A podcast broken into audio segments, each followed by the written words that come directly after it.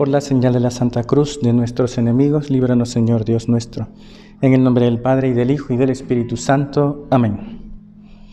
Señor mío y Dios mío, creo firmemente que estás aquí, que me ves, que me oyes. Te adoro con profunda reverencia. Te pido perdón de mis pecados y gracia para hacer con fruto este rato de oración. Madre mía Inmaculada, San José, mi Padre y Señor, Ángel de mi guarda, interceded por mí. Hoy ha sido un día bastante intenso y qué bueno ver tanta gente por aquí. Hoy he tenido la, la primera comunión de mi sobrino. La verdad que me ha emocionado particularmente.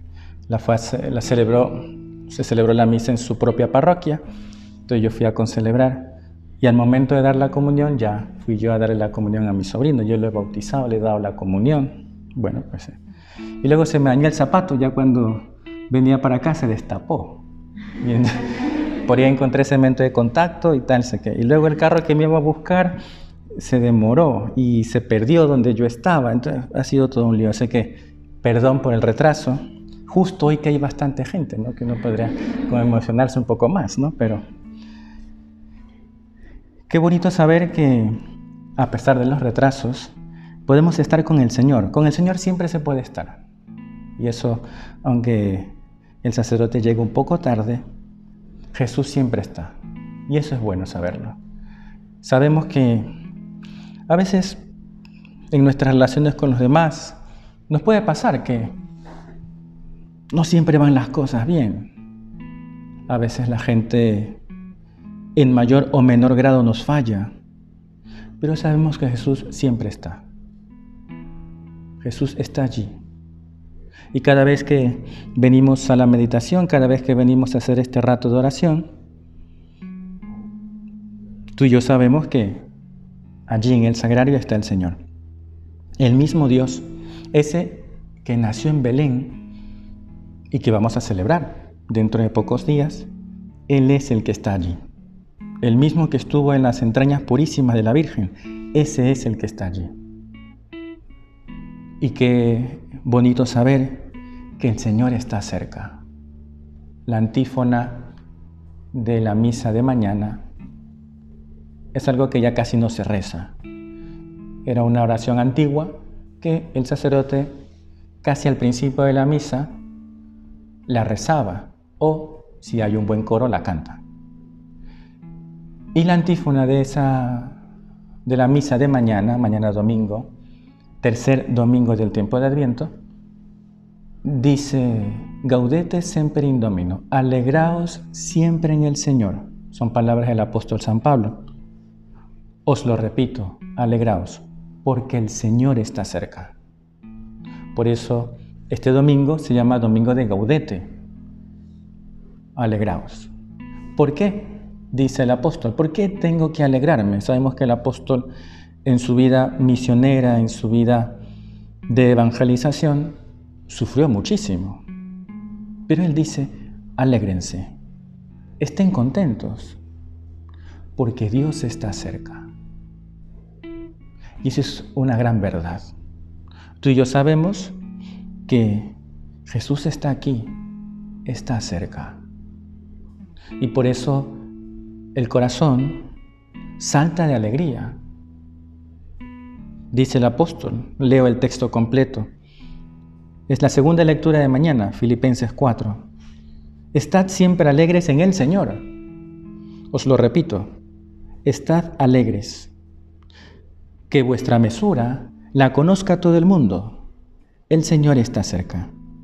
Y sigue el apóstol. Nada os preocupe, sino que en toda ocasión, en la oración y súplica, con acción de gracias, vuestras peticiones sean presentadas a Dios. Y la paz de Dios, que sobrepasa todo juicio, custodiará vuestros corazones y vuestros pensamientos en Cristo Jesús. Son palabras de esperanza que nos deja el apóstol en la carta a los filipenses. Estad siempre alegres en el Señor. Que estemos contentos en la alegría que solo puede dar Dios. No en la alegría que ofrece el mundo. Justamente el sacerdote que predicaba en la misa de primera comunión decía que El cristiano tiene a Dios en su corazón cuando comulga. Y eso es motivo de alegría. Es el gran regalo de la presencia de Dios en nuestras vidas. La maravilla de saber que ese Dios al que no pueden contener cielos y tierra, ese está en nuestro corazón cada vez que comulgamos. ¿Cómo no vamos a estar contentos? ¿Cómo no vamos a estar felices? Señor, ¿cómo no voy a estar saltando de gozo sabiendo que tú estás dentro de mí? Dentro de mí. De modo parecido a como el Señor estuvo en las entrañas purísimas de la Santísima Virgen María. Dentro de mí. Por eso podemos estar alegres. Y, el apóstol dice, oye, pero que de verdad, que estén contentos, que estén alegres. El Señor está cerca, el Señor está aquí. Y eso no lo podemos olvidar. Hay un peligro. Tú y yo sabemos que el ser humano se acostumbra a las maravillas, a las cosas grandiosas. Nos acostumbramos a los grandes misterios y, y a las cosas asombrosas. Uno que es costeño, cuando va a la sierra, se sorprende de las montañas, ¿no? Y dale foto, y venga selfie, ¿no? eso, eso es así, ¿no? que es verdad, porque nosotros no estamos acostumbrados a ver montañas de, esa, de ese tamaño. Pero el que vive allí dice otra vez. Y nada, lo ve, no, quizás no se asombra mucho. Y pasa al revés, cuando vienen a ver el río Guayas, sí lo sorprende, ¿no? Y si es el Daule que se tiene remolinos, ah,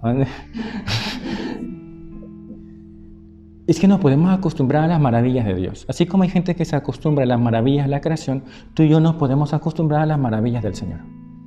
A la maravilla de que el Señor esté aquí, de que das un paso y lo recibes, de que entras a una iglesia y Jesús está allí, que le puedes encontrar cada vez que vas a misa, que su gracia está presente cada vez que comulgas o recibes los sacramentos o te confiesas, ahí está Dios. Y mira lo que dice el apóstol Pablo, que nada te preocupe, que nada te preocupe. No dice algunas cosas, no dice de vez en cuando, sino siempre. Esa debe ser la actitud del cristiano cuando está... Es que el que está alegre, nada le preocupa. Todos hemos manifestado más de una vez algún momento de alegría. Yo qué sé, por ejemplo, superar una materia que llevas tres años arrastrando, ¿no? Que puede pasar, ¿no? Entonces imagínate, pasas la materia y es que no hay quien te contenga de la alegría que tienes. No te cabe en la cara la sonrisa. Y está bien. Entonces, y cuando te dicen algo, eh, da igual si ya pasé la materia. O sea, ya, porque es que la alegría llena tanto el corazón que no da cabida a otras cosas. ¿Te imaginas eso? La alegría de pasar un examen, que es una anécdota. Sufres tanto para luego ya cuando pasan los años te ríes, ¿no? qué risa, ¿no? Pero eso, eso que es una alegría humana, que está bien, o por ejemplo, que gane tu equipo de fútbol. Hmm, cuidado, cuidado. Cuidado me encuentro con hinchas del Independiente del Valle aquí. Eso que es una alegría humana, llena el corazón y la gente dice, ah, ¿qué tal? Imagínate si fuéramos conscientes del saber que Dios está en nuestro corazón. Y por eso no nos preocupa nada. Vamos a ver, tampoco se trata de ir por la vida eh, como si nada pasara y que, evidentemente, hay que preocuparse, ocuparse, mejor dicho, de las cosas, que si tienes trabajo, que si tienes estudio, que si tienes un apostolado y tienes que sacarlo adelante. Bueno, pues esas son ocupaciones y hay que ponerle cabeza y el corazón. Pero no te preocupas, no pierdes la paz. Por eso dice, nada te preocupe, nada. ¿Por qué? Porque Dios está cerca, porque mi vida está en las manos de Dios. Señor, mi vida está en tus manos. ¿Y cuántas veces quiero yo controlarla? ¿Cuántas veces quiero yo llevar mi vida? Y no. he decidido, Señor, ser tu esclavo y hacer lo que tú me pidas. Y por eso estoy contento y nada me preocupa porque estoy contigo. ¿Qué me puede faltar? Nada. Nada te turbe, nada te espante. Todo se pasa. Dios no se muda, Dios no cambia. La paciencia todo lo alcanza. Quien a Dios tiene, nada le falta. Solo Dios basta. Y es que es verdad. Y por eso sigue el apóstol. En toda ocasión, en oración y súplica, con acción de gracias, presenta tus oraciones a Dios. En toda ocasión. En toda. Porque el corazón que está alegre, el corazón que tiene el Señor, en toda ocasión habla con Dios. En toda ocasión presenta súplicas al Señor no solo en caso de necesidad. Somos campeones para pedir a Dios cosas cuando las necesitamos. Y solo ahí nos acordamos de Él. Yo siempre le digo a la gente, oye, cuando tengas que, que rezar porque tienes un examen o tienes que una entrevista de trabajo o lo que sea, y la gente hace una novena y luego hace otra, y digo, ya pues, también haz una novena de acción de gracias. Digo, ¿no? Para compensar. Pero, ¿por qué? Porque mi vida está en sus manos y siempre presento oraciones al Señor y estar cerca de Él. Y por eso sigue. Y la paz de Dios, mira que paz y alegría van de la mano. A San José María le gustaba decir muchísimo que un fiel cristiano debe ser sembrador de paz y alegría. La paz y alegría son primas hermanas. Quien tiene alegría lleva paz donde está. Van de la mano. Porque cuando las cosas se ponen difíciles, cuando las cosas se ponen cuesta arriba, cuando incluso te faltan cosas o personas, nunca Dios te va a faltar. Y eso es una maravilla. El ser conscientes de eso, el saber que Dios está siempre al alcance, como el niño de Belén, pues eso hace que el corazón salte. Y como no, es el momento que tú y yo aquí delante de Jesús tomemos conciencia de su presencia viva y verdadera. Y que cuando le recibes en la comunión, Dios está cerca, Dios está en mí. ¿Qué más cerca puede estar? ¿Qué más puedes pedir? Nada más. Dios está dentro de mí. Oye, no te acostumbres a eso. Señor, que yo no me acostumbre a recibirte en la comunión. Algunos tenemos la sana costumbre, cosa que recomiendo, a recibir al Señor todos los días. Señor, que no me acostumbre. Y que cada vez que te reciba, se llene mi corazón de alegría, porque tú eres la fuente de la alegría. Alégrense siempre en el Señor. Mira lo que dice la primera lectura del libro de Sofonías, capítulo 3. Regocíjate, hija de Sión. Grita júbilo, Israel. Alégrate y gózate de corazón, Jerusalén. El Señor ha cancelado tu condena ha expulsado a tus enemigos. Por eso incluso mm, eso aquí está anticipando la redención, porque es Cristo el que cancela nuestra condena por nuestros pecados. Cristo la cancela. Y ese que Cristo es el que expulsa a los enemigos. El Señor, sigue el texto de Sofonías, es el rey de Israel en medio de ti. Y ya no temerás, ya no tendrás miedo nada te asustará. Y aunque camine por canadas oscuras, nada temo, dice el Salmo 22, Señor, porque tú, tú vas conmigo. Tú estás a mi lado. El Señor tu Dios, me salto unas líneas y sigo con el texto de la primera lectura. El Señor tu Dios, en medio de ti, es un guerrero que salva. No estamos solos. El que cree, el que tiene fe, Nunca estás solo. Y por eso si en algún momento de tu vida sientas que las cosas se ponen difíciles, que se ponen color de hormiga, que todo se pone cuesta arriba, que no hay ninguna luz, ningún foco que, que te ayude a orientarte, piensa, el Señor está en medio de mí. El Señor está conmigo. El Señor es mi guerrero, el que me salva. Él se goza, sigue el texto, y se complace en ti. Te ama. El Señor te ama. Y se alegra con júbilo, como en día de fiesta. El sabernos amados de Dios. El saber que somos hijos de Dios. Qué alegría saber, Señor, que siempre podemos contar contigo. Que en estas circunstancias a veces un poco difíciles, nunca nos desamparas, que sabemos que eres nuestro Dios y Salvador. Señor, yo confío en ti. Tú eres mi fuerza, tú eres mi poder, dice el Salmo, tú eres mi salvación. Y es verdad que la vida tiene sus dificultades. Hay cosas más difíciles, y a veces que nos parecen imposibles de superar.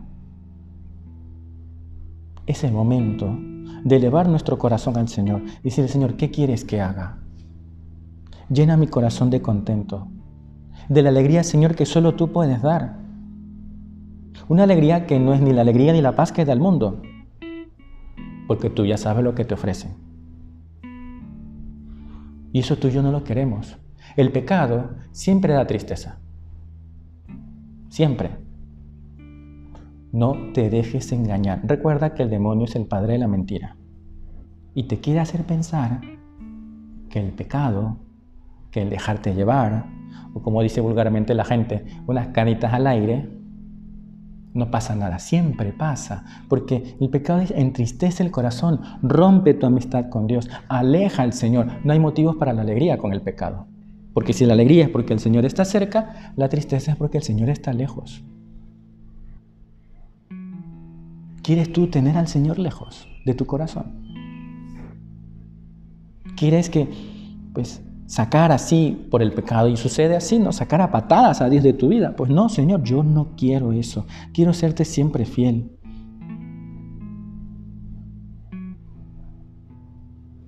¿Cuántas veces te hemos fallado, Señor. Solo tú puedes devolvernos la paz y la alegría. Y es bueno que esto pues tú y yo lo repitamos y se lo digamos al Señor muchas veces, Señor, dame verdadera paz y alegría. Que yo sepa, Señor, encontrar la alegría y el gozo en ti. Es una paz que sobrepasa todo juicio. Una paz que ni te imaginas. Y es una paz que va a custodiar tu corazón. Lo dice el apóstol Pablo en la carta a los filipenses. Si Dios está en tu vida, Él va a cuidar tu corazón.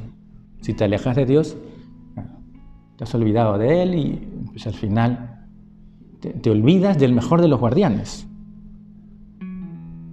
Y por eso cuando nuestro corazón quizás se va alejando y se va apegando a cosas, personas, ideas, proyectos, y que no son a veces los del Señor, dice, oye Señor, que yo solo me fíe de ti.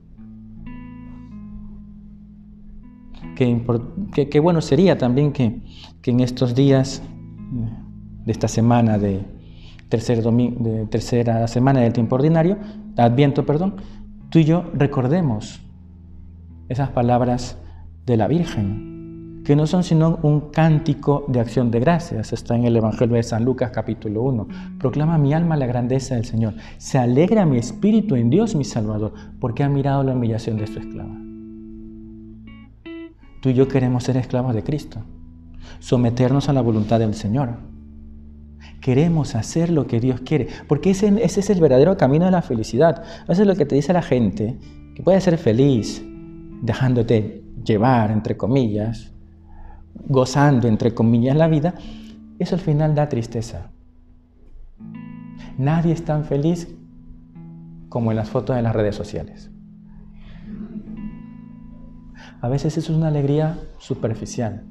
No generalicemos, pero a veces. Y creo que más de las veces. el Señor quiere entrar en tu corazón. Dale espacio a la alegría, dale espacio a la paz de Cristo. Y con la Virgen, pues nos acordamos también de ella, causa de nuestra alegría, le llamamos en las letanías. ¿Por qué? ¿Por qué es causa de nuestra alegría? Porque nos trajo a Cristo, nos trajo a Jesús y en estos días ya muy cercana la, Navidad, vamos a tener muy presente a nuestra Madre del Cielo. Ella que, a pesar de las dificultades que tuvo, salir de Nazaret a Belén, luego a Egipto, ella y José mantuvieron la alegría. No nos imaginamos ¿no? en ese periplo y eso, esos movimientos de un lado para otro.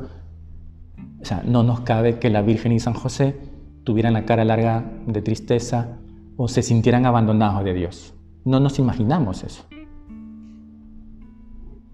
no solo porque la gracia de Dios estaba con ellos, sino porque Dios de verdad estaba ya dentro de la Virgen, en sus entrañas purísimas. Vamos a pedirle entonces tú y yo a la Virgen, causa de nuestra alegría, que la invoquemos muchas veces en este tercer domingo de Adviento, durante esta semana. Pronto ya comenzamos la novena de Navidad. Ya las veo cantando y comiendo, porque eso es la novena. Pidámosle al Señor, pues, que sean días de verdadera alegría. Si estás en gracia de Dios, si tienes a Dios de verdad, no solo estarás tú alegre y contenta y en paz, sino que transmitirás esa paz, esa alegría, ese contento en los demás. Debemos sembrar el mundo de paz y alegría. Que la Virgen, que San José, nos ayuden a que no nos olvidemos nunca. Si tienes al Señor dentro, transmitirás paz y alegría al mundo entero. Te doy gracias, Dios mío, por los buenos propósitos, afectos e inspiraciones que me has comunicado en esta meditación. Te pido ayuda para ponerlos por obra. Madre mía Inmaculada, San José, mi Padre y Señor, Ángel de mi guarda, interceded por mí.